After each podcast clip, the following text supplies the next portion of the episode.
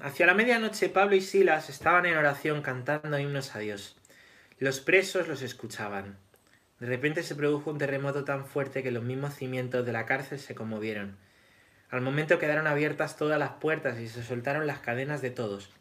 Despertó el carcelero y al ver las puertas de la cárcel abiertas sacó la espada e iba a matarse, creyendo que los presos habían huido. Pero Pablo le gritó, No te hagas ningún mal, que estamos todos aquí. El carcelero pidió luz, entró en un, de un salto temblo y tembloroso se arrojó a los pies de Pablo y Silas.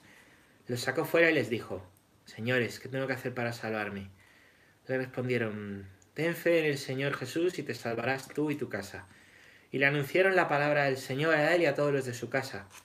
En aquella misma hora de la noche el carcelero los tomó consigo y les lavó las heridas. Inmediatamente recibió el bautismo él y todos los suyos. Les hizo entonces subir a su casa. Les preparó la mesa y se alegró con toda su familia por haber creído en Dios.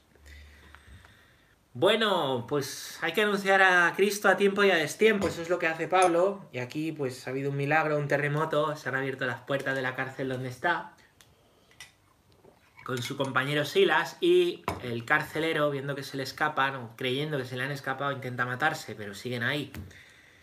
Y entonces dice, señores, ¿qué tengo que hacer para salvarme? Y Pablo dice, ten fe en el Señor, ten fe, esta fe que estamos predicando todos los días. Eso es, gracias. Hechos 16, 25, 34. ¿Qué tengo que hacer para salvarme? Pues ten fe. Acepta a Dios. Es que hay un montón de cosas que vimos que no nos salvan. Y es lo que digo yo tantas veces. Todo lo que no es la verdad no nos salva. Y que nos mientan no nos salva. Y, poner la esperanza en gente que no nos va a salvar. No nos salva. No nos salva, ¿no? Solo nos salva Dios, solo nos salva la fe.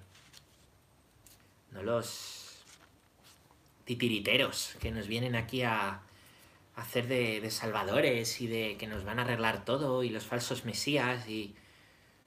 Pues estos también hay que anunciar el Evangelio, vamos. Los primeros que hay que anunciar el Evangelio son estos que, que vienen diciendo eh, que todo lo han hecho bien y que la verdad es la mentira y que...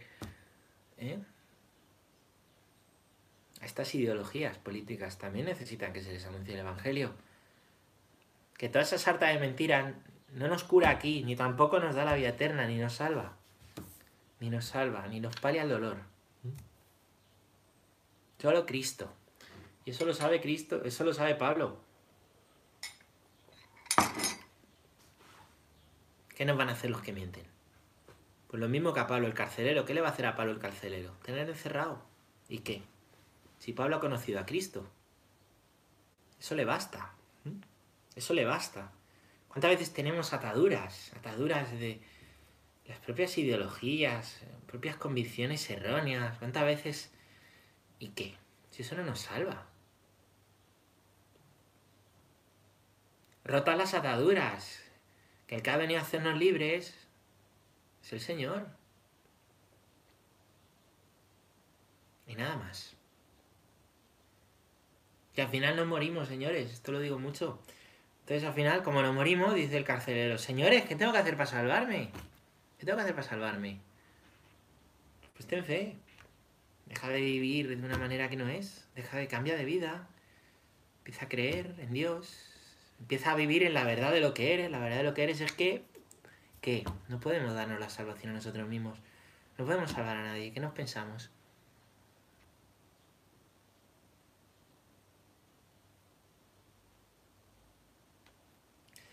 Ay, pero como el bien no hace ruido y el ruido no hace bien.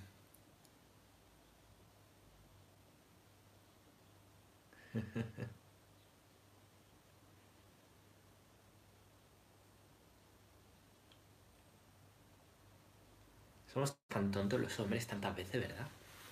Nos pasa.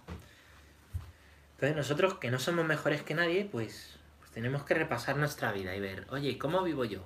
¿Cómo vivo yo? ¿Vivo de cara a Dios? ¿Vivo con fe? ¿O vivo que al primer viento... ¡eh! Al primer viento se cae la casa. ¿Cómo vivo? ¿Cómo vivimos? Esto es para preguntárselo. No he pensado nunca cómo vivimos. Nos dejamos llevar por los vientos de la mundanidad. Verdaderamente vivimos en la verdad que nos hace libres. Bueno, pues hay cárceles ideológicas en las que nos meten y cárceles de miedo, de terror, de, caretas, de fariseísmos en las que nos metemos nosotros solos. El Señor ha venido a librarnos de la cárcel, de esas cárceles. Están rotas mis ataduras, pagadas mis deudas, ¿no? Bueno, pues vamos a continuar, vamos a continuar. Podemos leer, ¿dónde íbamos? ¿Os acordáis? ¿Dónde íbamos?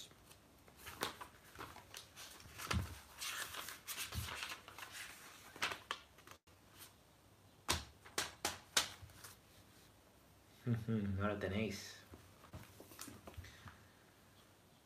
172, eso es. 172.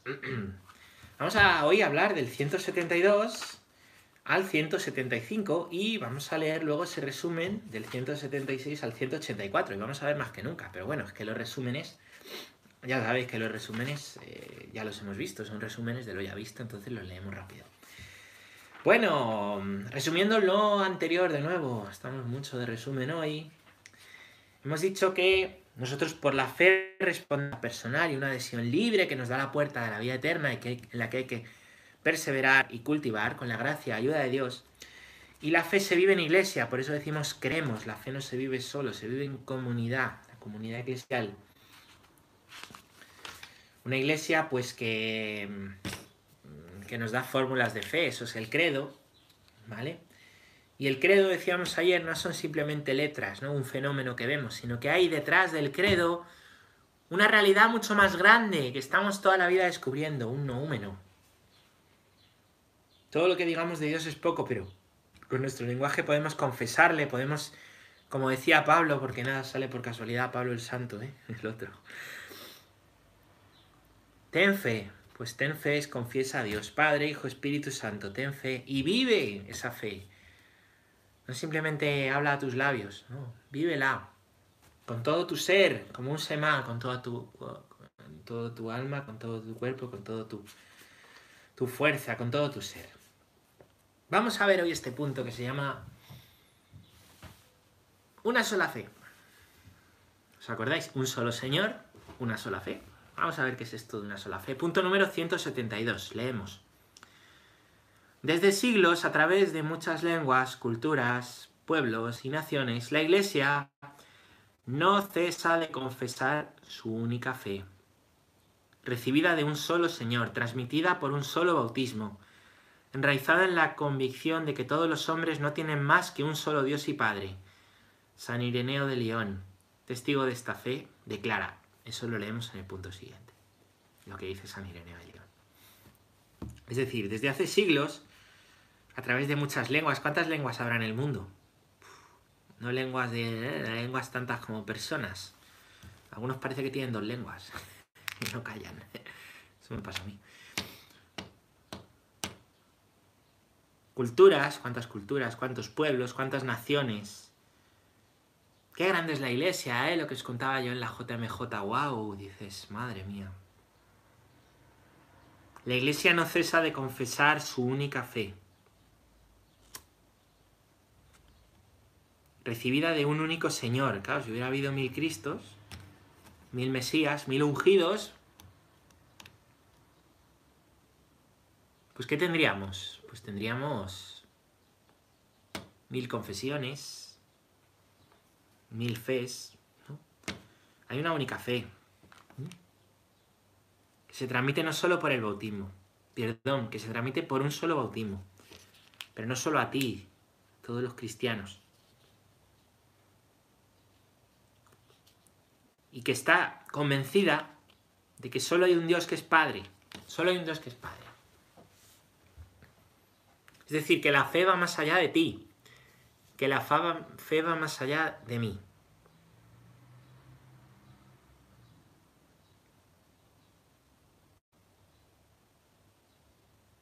¿Qué es lo que ha unido alguna vez a los pueblos europeos? De esto se habla alguna vez. Pretendemos que el euro, pretendemos que el libre comercio, y nos escandalizamos con los Brexits, pero señores, lo único que ha unido a Europa ha sido la fe. Lo que unió una vez a Europa fue la fe, la única fe. No la política. De hecho, en tiempos de crisis vemos cómo pues se ven gestos hermosos de solidaridad entre países, pero también se ven se ven grandes pullas en la propia Europa, de los países del norte al sur, de los más afectados a los menos. Sale lo mejor, pero sale también lo peor. Pues como en el hombre.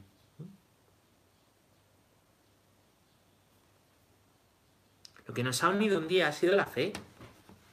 Si nosotros tratamos de buscar unión en algo que no sea la fe, eso se cae, eso dura un tiempo. Las alianzas, las geoestrategias, eso dura un tiempo. Pero con el tiempo cambia. No sé si habéis leído un libro que se llama 1984 de George Orwell. Bastante interesante, ¿no? Cómo el Estado controla todo, manipula. Y algunas cosas que vemos hoy, no digo hoy en la pandemia, ya antes de la pandemia, ¿no? Mm. Pues, pues tienen tintes totalitarios. Y desde luego los totalitarismos los han tenido vamos, y muy claramente, ¿no? Todo totalitarismo ha tenido esos tintes, ¿no? El nazismo y el comunismo. El nazismo y el comunismo. De matar, de, espiar, de, de falta de libertades, de cercenar los derechos. Bueno, pues en ese libro, eh, eso, son las, eso es lo que está detrás de estas ideologías del nazismo y del propio comunismo, ¿eh? Una cercenación de derechos. No, hombre, el comunismo es católico porque quiere dar pan a todos. Eso es muy bonito, pero el comunismo niega a Dios. En la base, en la raíz del comunismo está la negación de Dios. Por ideología. No, luego hay gente buena que... Pues, es una ideología que cercena, ¿no? Cercena la libertad religiosa. Bueno, pues hoy me cierran. Hoy me cierran el chiringuito. Pues en 1984 aparece, ¿no? Ese estado totalitario que recuerda, recuerda mucho a la URSS, ¿no? Y aparece como hay tres, tres em, superpotencias mundiales, ¿no? Y que la gente, pues lo único que le llega de las noticias es que a veces están alineadas dos contra la otra, pero de, un día para otro de repente la que era enemiga es amiga y la, amiga es la enemiga. Sale como que tienen entretenidos a la gente con historias geopolíticas de... ¿Mm? Según los intereses del país, para manipular, pues claro. Pues detrás de la geopolítica muchas veces, pues ¿qué hay? Pues intereses. Intereses. Intereses. ¿Qué es lo único que puede unir? ¿Qué es lo único que puede unir? A la gente la fe, la fe. Cristo ha venido a unir a todos los pueblos. Ha venido a unir a todos los pueblos, ya está. Por eso os acordáis que en el altar, los, en la liturgia antigua, que todavía lo hacemos, pero el significado de poner dos velas es una por el pueblo judío y otra por los pueblos gentiles, que son los demás, y en medio la cruz, que Cristo ha venido a unir a ese pueblo judío con los pueblos gentiles, y estamos leyendo estos días en los Hechos de los Apóstoles en la misa cómo cuesta la unión de, de los judíos y los gentiles, cuesta, porque había judíos que decían, pero esto hay que predicárselo a todos, pero... Claro, la salvación es para todos. Y les costaba verlo y nos cuesta verlo. Por eso la misión ¿eh? Por eso la misión a dientes, por eso el vivir como sal y luz también en tierra hostil, muriendo como el grano de trigo, por el Evangelio, la verdad y la caridad, que es lo que nos hace libres, al final solo nos hace libres la verdad. Así es lo que he dicho antes, antes de que cierren. claro. Bueno, pues punto número 173. Empiezo en el 172 porque enraiza. San Ireneo de León, testigo de esta fe, declara. La Iglesia, diseminada por el mundo entero hasta los confines de la tierra, recibió de los apóstoles y de sus discípulos la fe. Guarda diligentemente la predicación. y la fe recibida habitando como en una única casa, y su fe es igual en todas partes, como si tuviese una sola alma y un solo corazón. Y cuando predica, enseña y transmite lo que hace al unísono, como si tuviera una sola boca.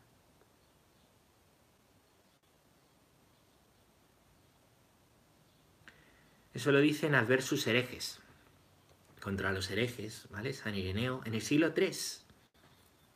En el siglo III, ante los que acusan a la iglesia de un montón de cosas y atacan a la iglesia, él hace este libro, que es una joya de los padres de la iglesia, de la patrística. Dice, la iglesia está por el mundo entero, hasta los confines, hombre, claro. Y ha habido gente que se ha ido a los confines, la iglesia ha estado presente en todo tiempo y en todo lugar. No hay ningún país del mundo donde no esté presente la iglesia.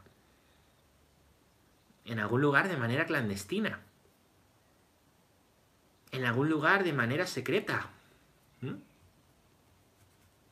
Me acuerdo en el seminario nos contaban, ¿no? Historias de, de los cardenales impectore. ¿Qué son los cardenales impectore? Es una figura del derecho canónico. Cardenales que lo son, pero no se sabe. Y a lo mejor están en tierra de persecución. Nos hablaban de los cardenales impectore de la persecución china. Y hay muchos lugares donde hay una verdadera persecución. Persecución ideológica con muerte y todo. Si hay una una muestra pública de la fe. ¿Mm? Aquí la persecución, digo yo, es a es poco a poco, es mediante la ley, es mediante pa, mediante la objeción de conciencia, mediante la propaganda, mediante la ideología. Eso lo tiene muy claro. Pero hay países donde la persecución es a machete. ¿Mm? Eso sucede todavía.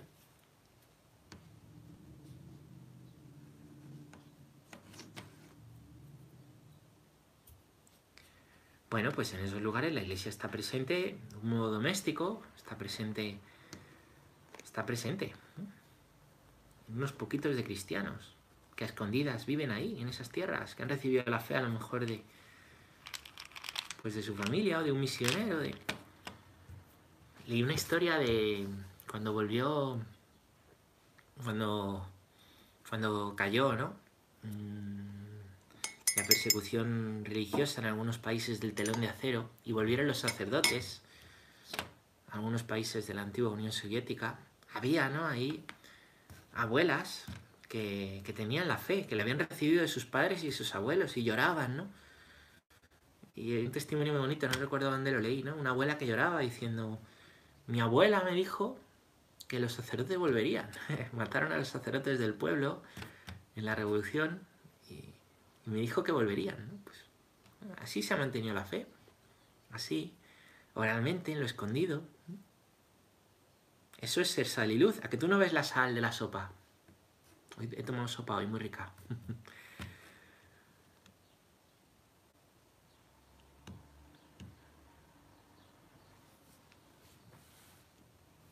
Pues la fe es igual en todas partes. Lo que nos une es mucho más grande que lo que nos separa. Quien tiene fe hay idiomas en el mundo que los hablan a lo mejor 200.000 personas, 300.000 personas. Hay mucha más gente que habla el idioma de la fe. Muchísima más gente que habla el idioma de la fe.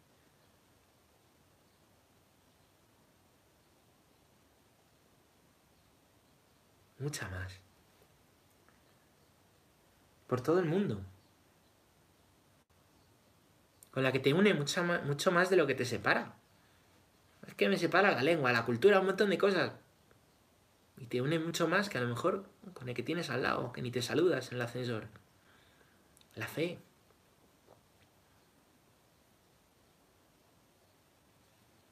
Que hace de las naciones un solo pueblo. Bueno, continuamos leyendo a Ireneo en el punto número 174. Porque aunque las lenguas difieren a través del mundo, el contenido de la tradición, con mayúscula, es uno e idéntico. Y ni las iglesias establecidas en Germania tienen otra fe u otra tradición, ni las que están entre los íberos, ni las que están entre los celtas, ni las de Oriente, de Egipto, de Libia, ni las que están establecidas en el centro del mundo. El mensaje de la Iglesia es pues verídico y sólido, ya que en ella aparece un solo camino de salvación a través del mundo entero. Pues aquí Ireneo en el siglo III hace una enumeración del mundo conocido, el mundo conocido, que es el Imperio Romano y, lo que hay fuera, los bárbaros. Habla de las iglesias de Germania, lo que hoy sería Alemania, los íberos, la península ibérica, los celtas, en Oriente, en Egipto, en Libia, las que están en el centro del mundo. ¿Cuál es el centro del mundo? Es Roma, en aquella época, ¿no? La capital del imperio, lo que se creía el mundo conocido. No difieren, pues de igual manera que tú vas a otro lado y, te metes en misa, ¿no? te vas a misa a un país que no habla en tu idioma, te vas a misa a Canadá o te vas a misa a Japón o te vas... Y no entenderás el idioma, si, no lo hablas. Pero es la Eucaristía. Un solo Señor, una sola fe. El mismo credo se reza. El mismo credo.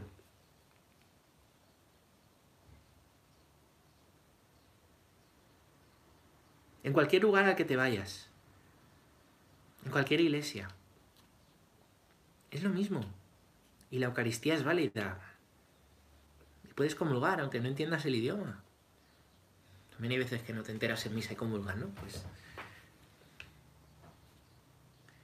Porque el mensaje de la iglesia es verídico y sólido. No es lo que dices tú, no es tu mensaje de supermercado, esto sí, esto no. No es lo que dicen en, en tu iglesia, no, es la iglesia universal. Hay que dar ese valor y ese respeto a la iglesia universal, que es más grande que tu opinión que es más grande que, tu tradición con minúscula. Que siempre se ha hecho así. Bueno, pues siempre se ha hecho así. Pero hay que buscar la tradición con mayúscula. Eso es igual en toda la iglesia. Todas las iglesias tienen sus cosas de que siempre se han hecho así. Pero hay una tradición que es igual en todos los sitios. Viva, con mayúscula. Yo he tenido, fijaros, he tenido mucha suerte, bueno, mucha gracia de Dios, diría, ¿no? Porque he podido viajar mucho. Eh, veis, aquí tengo un montón de banderitas. Son banderitas de los países donde he ido. Mm. Y la verdad que en eso yo doy gracias a Dios, ¿no? Tengo ahí un montón de banderas, a ver si las conocéis. Eh, muchos sitios de Europa. Y es eso, se ve una sola fe, ¿no? He tenido suerte de, ir a, territorios de, pues de iglesias más en misión, aunque hoy la misión está aquí. No quepa duda que la misión está aquí. Eh, pero siempre he visto eso, la alegría de la fe, siempre, ¿no? El primer sitio al que fui así lejos fue Perú, el pueblo peruano, eran buenos, hospitalarios, ¿no? Y con qué alegría, ¿no? Con qué alegría celebrábamos ahí la Eucaristía, me acuerdo, ¿no? Con qué alegría en Perú, en Camaná. Después, hace unos años, estuve en Etiopía, en una zona que, está muy cerquita de Somalia, fui ahí un par de semanas, y era una zona musulmana. También había ortodoxos etíopes, ¿no? Y había siete católicos, siete católicos. Me impresionó porque el sacerdote que me invitó a ir allí, el padre Harley, que a lo mejor le conocéis, Christopher Harley, tiene varios libros y está ahora en Sudán del Sur, pues me dijo, bueno, busco un sacerdote que vaya porque yo voy a estar fuera dos semanas, eh, también que conozca aquello, que, bueno, pues... ¿Y qué tengo que hacer? Pues tú lo que quieras, tú... Pero mira, lo más importante que tienes que hacer es celebrar la misa a, a una monja y dos... Y dos chicas que están ahí en misión todos los días y celebrar la Eucaristía el domingo a los católicos de allí. Ah, vale, ¿cuántos son? Siete. Siete. Siete. Me dice, lo más importante que tienes que hacer, lo único que quiero que hagas. Ahí había un montón de tareas, luego yo pues iba haciendo cosas, ¿no? Pero me dejó muy claro, lo más importante que tienes que hacer es celebrar la Eucaristía. Poner las manos en el pan y en el vino y llevar la Eucaristía ya a los católicos. A mí me impresionó, dice, pero si es lo más importante que hago yo, me decía el padre Harley cuando le conocí. Me impresionó mucho. Digo, jope, me hizo tomar conciencia de que los sacerdotes somos eso. Anda que no hacemos cosas todos los días, pero lo más importante, lo único importante, es que celebremos la Eucaristía. Para eso estamos. para ofrecer nuestra vida, para traer la Eucaristía, para morir como Cristo en la cruz, en vida, irnos gastando como el incienso y traer la Eucaristía. Es lo mejor que podemos dar a los fieles, la Eucaristía. La Eucaristía. Esto sin fe, esto no se entiende. Esto en nuestro mundo activista no se entiende. Y me impresionó mucho, ¿no? Estos, estos siete católicos de allí. Eran ocho cuando fui porque había, había un soldado nigeriano. Entonces estaban los, los siete etíopes. Bueno, las tres. La, la hermana, las dos chicas. Tres diez. Y un soldado nigeriano que estaba allí de paso. y fijaros, el soldado nigeriano se fue a buscar a la comunidad católica de aquel pueblo. Era un pueblo grande. Y ahí celebramos la misa los domingos 11 personas. Y no había más. Por supuesto, en, en total secreto. En total secreto. Sin hacerlo público, ¿no? Y ya después se ponían a bailar, me acuerdo. Se ponían a bailar, tomábamos una limonada. Y era hermoso cómo recibían la Eucaristía. Era muy curioso porque. Porque yo celebraba en inglés, chapurreando inglés, porque lo. y claro, la, la gente no entendía el inglés, muchos, algunos, algunos sí lo entendían, pero otros no, porque ahí hablan inglés los que han estudiado, algunos. ¿no? Y lo básico, ¿no? Eh, que yo sin hablar mucho ya hablaba. Pues, y luego en la homilía, pues yo la decía en, la decía en inglés, la decía en inglés. Y, del inglés me la traducían al amárico, al idioma amárico, que es el idioma, uno de los idiomas que hablaban allí en aquella zona de Etiopía, ¿no? Pues súper curioso, súper curioso. De hecho, la primera vez, la primera vez que no me atreví a predicar en inglés, porque estaba recién llegado, prediqué en español, del español me lo traducían al inglés y del inglés me lo traducían al amárico. Y, joder, pues si mis homilías son largas, imaginaos esta, ¿no? Y luego con qué alegría, ¿no? Pues ahí compartíamos y nos dábamos la paz, ¿no? Pues el credo, pues cada uno lo rezaba, pues nosotros en inglés, ellos en amárico, el mismo credo, ¿no? Hace poco, vamos, yo volví de ahí renovado, ¿no? muy impresionado, siempre que vuelvo de así, de estas tierras.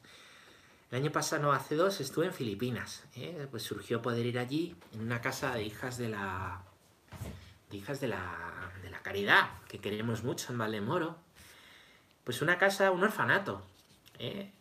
De esto que vemos en las películas, de orfanato que abandonan a los niños en la puerta, llaman y se van. Pues allí muchos niños eran así, abandonados. Ancianos abandonados, gente recogida de la calle. Ahí un auténtico oasis en medio de un sitio pues con unas grandes desigualdades sociales, por un lado muy emergente y por otro lado una gran pobreza, Manila. Y qué maravilla celebrar ahí la misa, ¿no? Ahí celebramos misa, pues a veces con los niños del orfanato, a veces con, con comunidades neocatecumenales de allí, fuimos a verlas, misioneros, con las misioneras de la caridad, que íbamos todos los días a ayudarles a lavar. Claro, nosotros ahí pensando, uy, vamos a hacer un montón de cosas. Allí, pues, lavando sábanas todo el día. Y eso es el valor, eso es el valor. No, vamos a, salvar nada, ni vamos a... Que Dios nos salva a nosotros a través de la entrega, que entregándonos nos salvamos, que Dios salva. Y los primeros que necesitamos ser salvados somos nosotros. Y para eso, pues allí teníamos que lavar sábanas, porque estamos llenos de comodidad, estamos llenos de lujo, estamos llenos de... Y aquello fue toda una experiencia buena, ¿no? A mí me hizo aprender mucho, me gustaba mucho. Eh, bueno, pues... Mmm, pues ahí, ¿no? Esas Eucaristías pues eran muy, muy hermosas también, ¿no? Muy hermosas en inglés. Allí eran en inglés. Eh, ellos hablaban un idioma que es tagalo. Pues si te ponían a hablar en tagalo, no entendía yo nada. ¿no? Y bueno, el año pasado estuve con algunos jóvenes de la parroquia, estuvimos en Moscú, en Rusia, ¿no? Pues igual, con misioneras de la caridad. Trabajando con ellas, que era impresionante porque nos ponían un montón de comida, estaban súper agradecidas. Yo decía, pero no nos traten tan bien, madre, si es que no lo merecemos. Y a mí se, se, me caían las lágrimas, me daba vergüenza, ¿no? Lo ven que nos trataban, ¿no? Pues en un hogar con niños, niños que aquí son abortados. Porque como se nos está diciendo todo el día, que, que para que el niño no sufra, ¿cómo va a traer, vamos a traer al mundo a niños que van a sufrir? En realidad los que sufrimos somos nosotros, porque no damos sentido a eso, porque hemos quitado la fe. Y, y se criminaliza casi a las madres que tienen a estos niños, ¿no? Y, y a las que no los tienen sufren un montón. Si es que lo del aborto es un drama. Es un drama. A ver si antes de decir, a una madre, una mujer que aborte, estáis dispuestos a acompañarla después. Porque lo que sufre es mucho. Tú te vas tan tranquilo siendo cómplice de algo que le va a traer un dolor enorme, ¿no? Bueno, pues... Pues ahí en Rusia, ¿no? Con estos niños además se veía que eran capaces de Dios, algunos con parálisis cerebral, síndrome de Down, pero entendían dónde estaba el salario, rezaban, ¿no? Había uno que decía, una, una, hermana, que era un místico, porque se subía corriendo a la capilla y se quedaba así, mirando al salario, así con las manos. Se podía estar una hora. Decía, yo creo que, que ve visiones de Dios y es un místico, ¿no? Y allí, ¿no? Y allí rezábamos el credo en inglés. Y, y algunos niños lo balbuceaban en el idioma de los niños especiales, que es balbuceo. Y la misma Eucaristía, Comemos del mismo pan, bebemos del mismo cáliz, dice la escritura. Hablamos un lenguaje, el del credo y la fe, mucho más grande que nosotros, mucho más allá de nuestros esquemitas mentales y cuadriculeces. No tenemos derecho a hacer un credo a nuestra medida. No tenemos derecho a reducir la verdad de la iglesia. Y luego hay situaciones tan duras por el mundo que que no tenemos derecho a ser tibios y mediocres, yo creo. Tendremos que pedir perdón, eso sí, pero estar orgullosos, estar orgullosos. Yo creo que no, ¿no? Bueno, pues esto es un poco lo que dice Ireneo. Lo que pasa que yo lo he dicho con los países del mundo conocido y en su época eran menos. Punto número 175. La fe es una adhesión personal del hombre entero a Dios que se revela comprende una adhesión de la inteligencia y de la voluntad. No, perdón, perdón. 175, perdón. Esta fe que hemos recibido de la Iglesia la guardamos con cuidado, porque sin cesar, bajo la acción del Espíritu de Dios, como un contenido de gran valor encerrado en un vaso excelente, rejuvenece y hace rejuvenecer el vaso mismo que la contiene. ¡Wow! Es decir, la fe la hemos recibido de la Iglesia. Por eso no nos la inventamos, por eso no la manipulamos, porque es un regalo. Imagínate, yo te hago un regalo, te regalo esta taza y tú vas con la taza y ¡ah! la corta, la rompes, ¡pa! Es que así me gusta más. Ya, pero hombre, te la he regalado. Pues la fe nos la ha regalado la iglesia, nos la ha dado Dios, es un don de Dios. Y la iglesia, a través de su mediación, la recibimos. Por eso hay que guardarla con cuidado. Porque tiene un contenido de gran valor encerrado en un vaso excelente. ¿Habéis leído el Evangelio que dice que la fe, no dice, llevamos este tesoro, se refiere a la fe San Pablo, en vasos de barro? Hay un tesoro en un vaso de barro, el vaso de barro eres tú que eres débil, y el tesoro es la fe. Hay que custodiarlo como un gran tesoro. No renunciar a la fe cuando vienen esas persecuciones a pellizcos, esas veces que hay que dar testimonio, que no hay que callar, que hay que hablar de la verdad. Eres un vaso de barro que te puede romper, pero es que llevas la fe. Custodia la fe, defiende la fe. Vive de la fe, vive de lo que te alimenta. La fe no es un vaso de Ikea que puedes tirar y romper, porque hay otro más. La fe es la vida. La fe es tu vida. La fe es la semilla que te lleva a la vida eterna, a la vida de Dios, que te dice, no te mueres, no nos morimos. La fe, ¿no? ¿Cuánta gente a lo largo de la historia, llamados mártires, han muerto por la fe? ¿Cuántos mártires a lo largo de la historia han muerto por la fe? Por la fe. Y han muerto confesando la fe han preferido que les maten antes que renegar de la fe. Nosotros no tenemos derecho a pisotear la fe o a tomarnos la fe a broma o a... No tenemos derecho a la tibieza, como os decía. Tenemos un tesoro en un vaso de barro, hay que cuidarlo. Jugar con él no es un derecho, ¿entendéis? Bueno, pues vamos a leer el resumen de estos puntos, de toda esta parte, que es lo que hemos visto en los últimos días. Unos 10 días, más o menos. Punto número 176. La fe es una adhesión personal del hombre entero a Dios que se revela comprende una adhesión de la inteligencia y de la voluntad a la revelación que Dios ha hecho de sí mismo mediante sus obras y palabras. Es decir, la fe es un sí a Dios que se ha revelado Él. Por eso no vamos a medias. Por eso no podemos ir a medias. Aquí nos estamos jugando la salvación. Punto número 177. Creer entraña, pues, una doble referencia a la persona y a la verdad. A la verdad por confianza en la persona que la testigua. Es decir, confío en el testimonio, el testimonio es lo que le ha pasado a esa persona en la vida, es irrebatible, es la experiencia y la verdad que hay detrás. Y con la verdad no se juega, solo la verdad nos hace libres. Es que me llevo palos por, decir la verdad de lo que Dios ha hecho en mi vida o por defender la verdad. Pues, pues mejor eso a decir la mentira. Mejor eso a ser mentiroso. Punto número 178. No debemos creer en ningún otro que no sea Dios, Padre, Hijo, Espíritu Santo. Y aunque vengan los ángeles a contarnos otra cosa, dice la Escritura.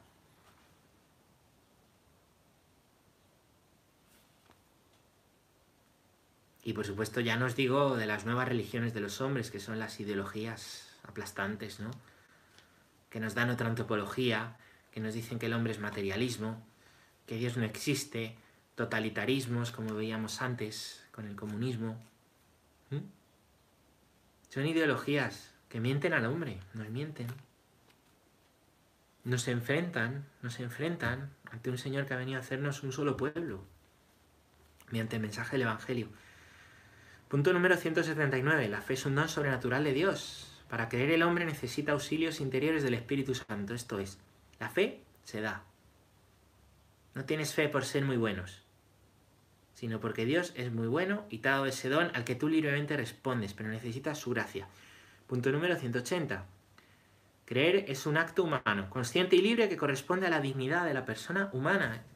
Igual que beber y comer y dormir, son actos humanos, igual que, leer, igual que, que jugar al fútbol, igual que nadar, son actos humanos. Tener fe es un acto humano, en consonancia con lo que somos que no nos hace esclavos, que nos hace libres, que no nos aliena, sino que nos hace ser más conscientes de la verdad de lo que somos. Lo que nos aliena son las ideologías, nos alienan, nos hacen vivir en la tontería para que otros piensen por ti. La fe no, la fe te hace libre. Punto número 181.